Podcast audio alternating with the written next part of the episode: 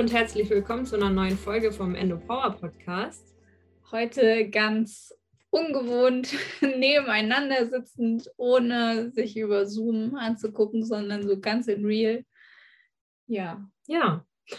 Unser heutiges Thema ist ähm, Unterstützung aus der alternativen Medizin beim Thema Kinderwunsch. Genau. Äh, das wird nämlich oft als Ergänzung zur Kinderwunschbehandlung gemacht. Und da gibt es auch ganz viele unterschiedliche Methoden, über die wir heute einen Überblick geben wollen.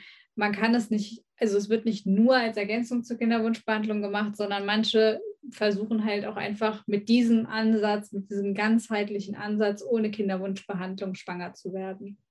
Genau, und ist ja auch definitiv wahrscheinlich die günstigere Möglichkeit, es erstmal zu versuchen, bevor es dann in die Kinderwunschklinik geht. Und ja, fangen wir mal mit den heilpraktischen Methoden an. Ähm, am Anfang steht auch in der alternativen Medizin immer eine umfangreiche Anamnese und falls noch nicht geschehen, auch eine Ursachensuche. Okay, das wäre jetzt bei uns ja dann äh, relativ ja. schnell geklärt. Ja, bei Endometriose dann natürlich nicht. Also außer es gibt noch andere Baustellen, das kann ja sein, zum Beispiel Hashimoto oder so, das könnte jetzt noch dazu kommen. Da werden eben vor allem die Hormone untersucht, ein Stuhllabor gemacht, auf die Ernährung geguckt, die Schilddrüsenwerte bestimmt, Nebenniere überprüft, auch das Spermiogramm vom Mann untersucht und wie eben die Versorgung mit Mikronährstoffen ist, aber auch eben die Stressbelastung. Genau, und am Anfang steht dann meist eine Entgiftung beider Partner. Also da wird nicht nur auf die Frau geguckt und am besten sogar, bevor man überhaupt versucht, schwanger zu werden. Und das kennen wir auch schon ein bisschen so, wenn man ähm, ja mit Endometriose zur Heilpraktikerin, zum Heilpraktiker geht. Da wird ja auch erstmal entgiftet, wird auf die Hormone geguckt, auf die Ernährung, auf, auf den Stuhl. Also das ist da alles ähm, ähnlich. Und auch da macht man am Anfang erstmal eine Darmtherapie. Das empfiehlt meine Heilpraktikerin ja auch bevor man auf die Hormone etc. guckt, erstmal auf den Darm gucken. Ja, und wenn man bereits in der Kinderwunschbehandlung ist mit Hormonstimulation, dann wäre es sogar kontraproduktiv, diese Entgiftung durchzuführen, weil man ja versucht, mit der Entgiftung Hormone, die eigentlich nicht körpereigen sind, wieder rauszuholen aus dem Körper, zum Beispiel, wenn man eben mit Hormon verhütet hat. Genau. Und ähm, ja, neben der heilpraktischen Methode ist die Osteopathie auch nochmal eine eigenständige, ganzheitliche Form der Medizin. Die Behandlung und Diagnostik erfolgt mittels Tastbefund und es ist überhaupt nicht schmerzhaft. Es ist grundsätzlich eine sehr, sehr sanfte Behandlung. Und Sinn und Zweck der Osteopathie ist es halt, die Ursache des Problems zu finden und die eigentlichen Problemstellen werden dann oft über andere Stellen im Körper behandelt, weil im Körper ja alles zusammenhängt. Also zum Beispiel in der Osteopathie wird ganz oft der Kopf behandelt als Ausgangspunkt für ganz viele andere Beschwerden. Genau, also bei mir, mir tut das auch richtig gut. Ich mache das ja auch sehr regelmäßig, weil man einfach merkt, wie sich die Spannungen im Körper lösen. Manchmal zuckt auch mein Bein dann so oder man merkt einfach, wie aus dem Bein Spannung rausgeht oder aus dem Körper generell. Also ich finde es echt sehr, sehr gut. Mache es auch sehr, sehr regelmäßig. Wobei es natürlich auch eine Frage des Geldes ist. Ne? Das ist nicht ganz billig. Ja, leider. ja. Ich würde es auch gerne öfter machen. Ja. Ähm, ja, aber gerade Verspannung ist ja ein Riesenthema bei uns. Ich sehe auch, wie wir beide gerade wieder da sitzen. Marcel sagt auch, mach deine Schultern nach ja. hinten. Aber ich kann das schon gar nee. nicht mehr. Auch wenn ich auf dem Rücken liege, der muss mir echt die Schultern an den Boden drücken. Ich krieg die, oder auch die Arme so, wenn ich die 90 Grad, ich krieg die nicht nach unten.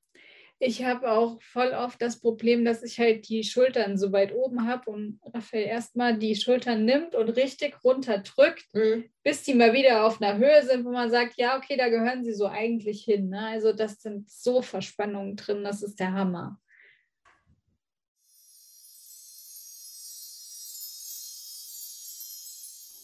So, wenn ihr euch jetzt wundert, was jetzt kommt, wir haben heute ein kleines Goodie für euch, passend zum Thema, Laura. Und zwar haben wir einen Gutscheincode von Oya. Da könnt ihr mit EndoPower 5 5 Euro sparen ab einem Warenwert von 25 Euro. Und noch als kleiner Tipp, ihr könnt sogar doppelt sparen, weil ab drei Höschen bekommt ihr kostenlosen Versand und ab fünf Höschen gibt es kostenlosen Versand und nochmal 10%. Und das Coole ist, die 10% sind nochmal mit dem 5% Rabattcode zu kombinieren.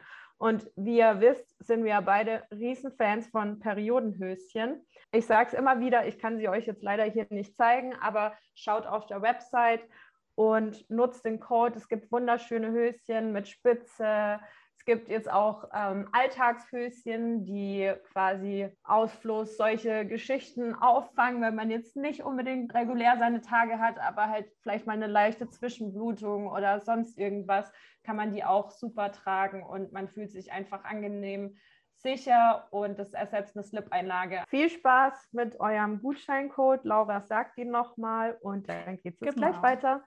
Endopower 5 und jetzt geht es weiter.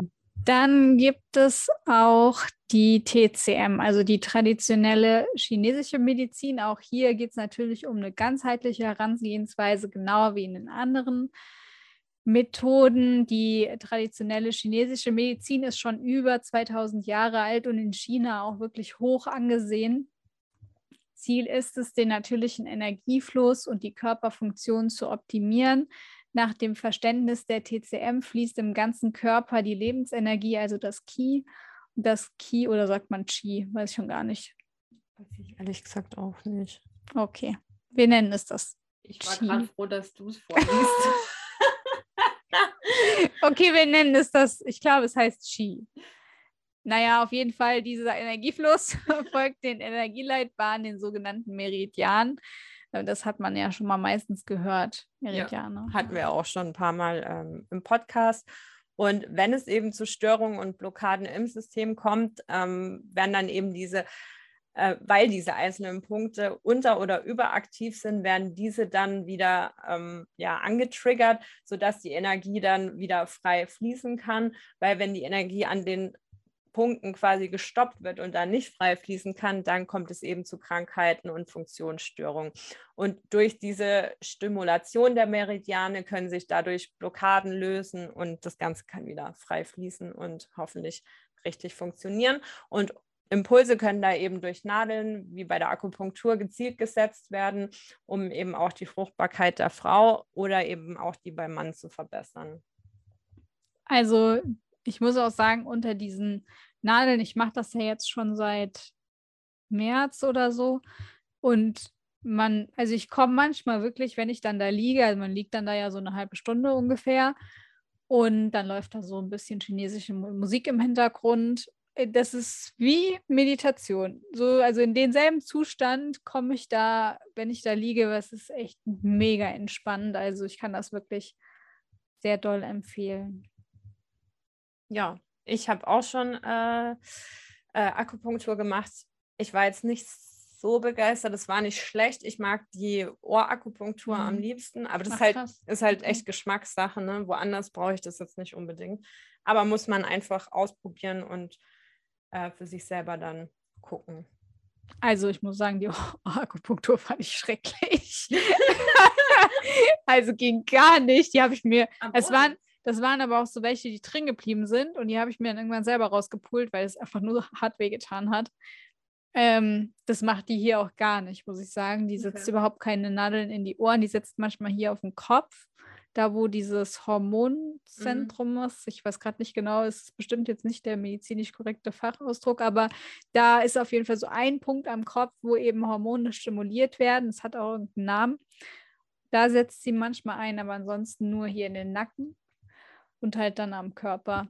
Das ist also auf jeden Fall auch besser, weil ich davor ja auch bei einer war, wo ich gesagt habe, nee, also sorry, Leute, also. Die hat sich ja liegen lassen und vergessen und hat ja. schon Licht ausgemacht. Nee, das war überhaupt nicht cool. Und es hat halt auch, also die hat die Nadeln auch so gesetzt, dass wenn du dich einen Millimeter bewegt hast, hat es richtig wehgetan und das macht die hier nicht. Und das ist schon ein Unterschied. Ja.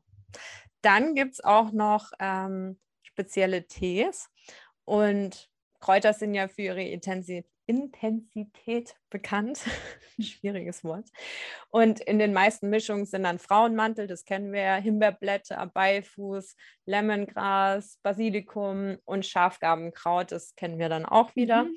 Enthalten, das sind ja so diese typischen, ich sag mal, Frauenkräuter, die man ja auch häufig nimmt bei Menstruationsbeschwerden.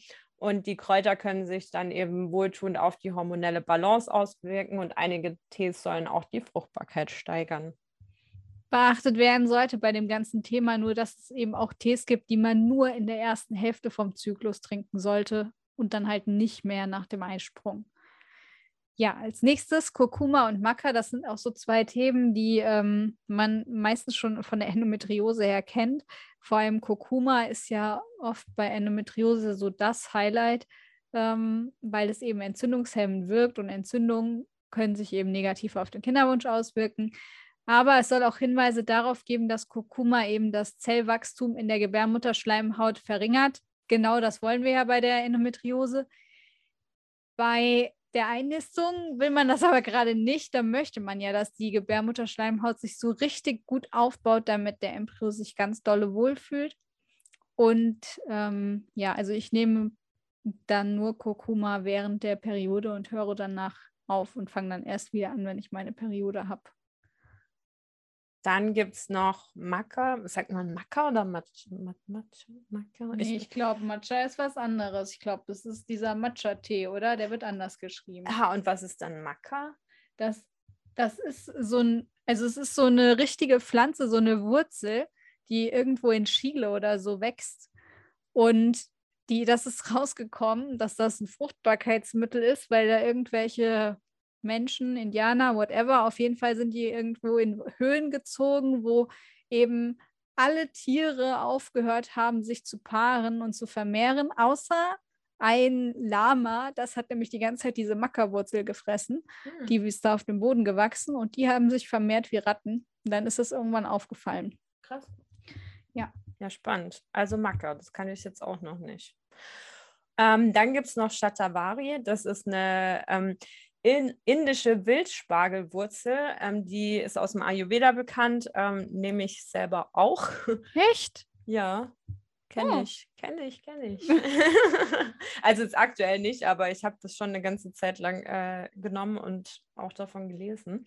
Und das soll die Gebärmutter stärken und damit eben auch die Fruchtbarkeit positiv beeinflussen. Und genau, zum Darm.